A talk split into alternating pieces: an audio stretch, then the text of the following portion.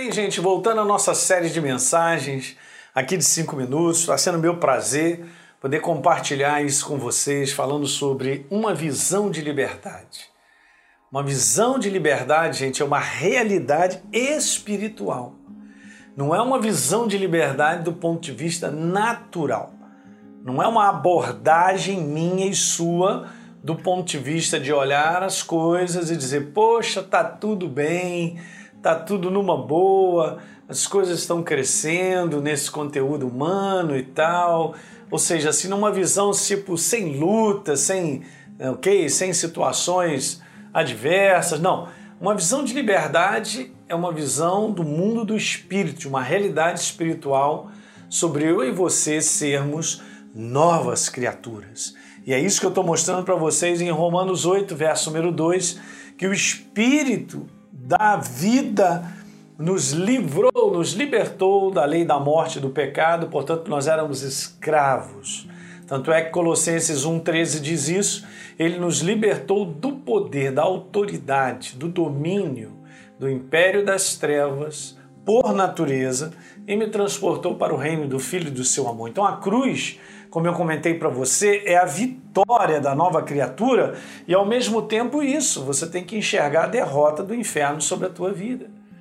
É super interessante, queridos, porque a minha vida e a sua agora, como novas criaturas, nessa visão liberta, né, nessa visão uh, de liberdade, eu quero te dizer que o inferno não pode fazer mais nada, porque nós pertencemos a Deus, um preço já foi pago. Eu fui completamente, eu e você, nós fomos desarraigados, né? totalmente uma natureza que nos atrelava a uma morte eterna nessa condenação. Estou fora. Essa é a grande vitória, essa é a visão da liberdade. A vitória da cruz que gera liberdade, lembra que eu comentei, uma nova criatura, não tem nada a ver com o que eu sinto, o que eu penso a respeito, as conclusões naturais das coisas que nós vamos enfrentando. É assim mesmo, gente. A pilha é grande, a gente enfrenta muita coisa vem na tua mente. Você não pode permitir que isso agarre, que você prenda você. Okay? O inferno vai dizer muita coisa pelo lado de fora. No lado de fora que ele pode mexer para poder fazer com que eu conclua errado. Eu tenho uma conclusão errada. Não, não, mas eu vou ficar com a visão da liberdade. Então, se o diabo, veja, me convence que eu não sou livre, eu permanecerei preso à sua vontade naquilo que eu estou vendo e sentindo. Porque é muito fácil enfrentar algo desagradável, uma situação difícil e rapidinho concluir que não vai dar certo, que eu estou perdido, que eu não vou avançar, que a minha vida paralisou aqui, agora eu estou com o diagnóstico dessa doença, essa doença vai me matar e tal, e assim fica. E aí você vai se enxergar como ele quer, não você está preso. Você é um cara totalmente preso. Não, não sou preso. Tome cuidado com o que você vê. Tome cuidado com aquilo que você sente das situações que você vai enfrentando.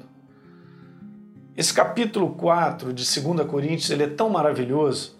A partir do verso 8, Paulo vem fazendo essa separação, que lá no capítulo, então, depois passando pelo 4, no 5, 7, ele diz assim: ó, andamos por fé e não por aquilo que vemos.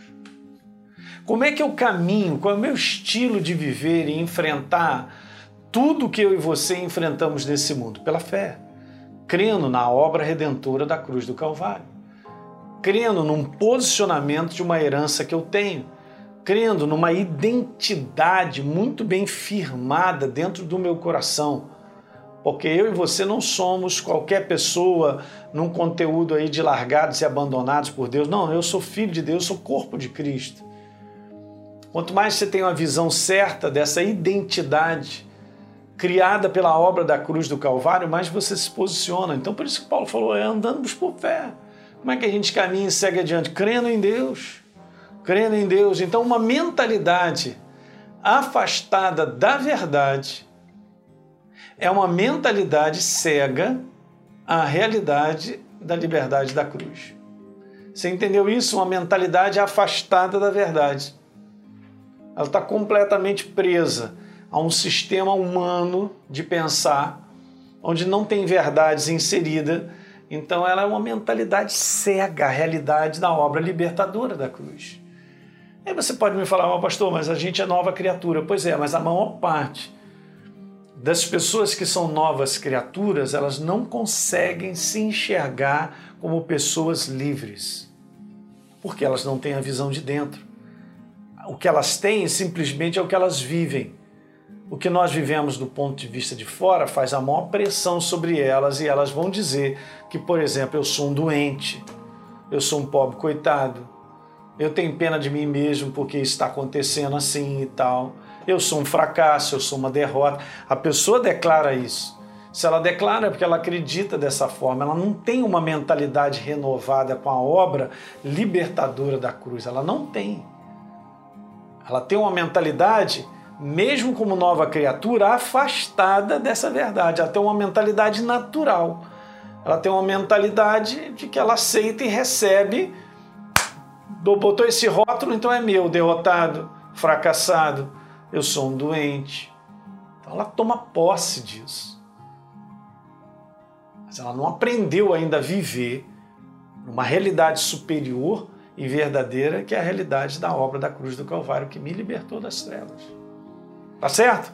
Dá um like no nosso programa, se inscreve aí no nosso canal, por favor, e deixe um comentário que é importante, compartilhe com seus amigos e a gente se vê no próximo vídeo.